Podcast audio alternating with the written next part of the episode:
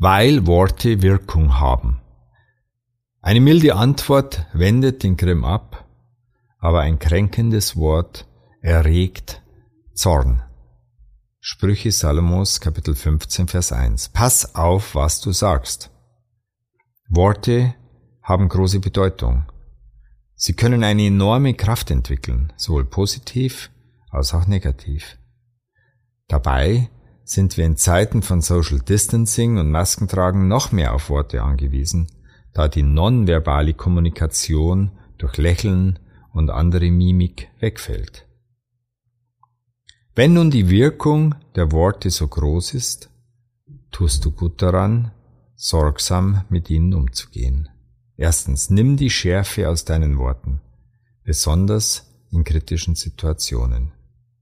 Deeskalieren ist dann angesagt, antworte milde, dann erkennt dein Gegenüber, dass du nicht sein Feind, sondern sein Freund sein möchtest, und er wird sich beruhigen.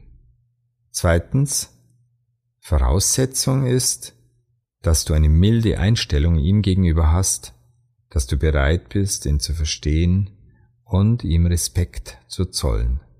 Drittens, umgekehrt mach dir klar, dass jedes kränkende Wort so wirkt, als würdest du Öl ins Feuer gießen. Dann wird die Situation unkontrollierbar und auch du wirst Schaden leiden. So sind Worte nicht nur ein wunderbares Instrument zu motivieren, anzuleiten und zu fördern, sondern wirken gerade in kritischen Situationen beruhigend und friedenstiftend. Zum Nachdenken Schlimmer als Schläge sind böse Worte. Blaue Flecken vergehen. Böse Worte wirken und vergiften weiter. Noch eine Aufgabe. Mache eine Liste von Worten, die dich verletzt haben. Welche Worte solltest du anderen gegenüber besser vermeiden?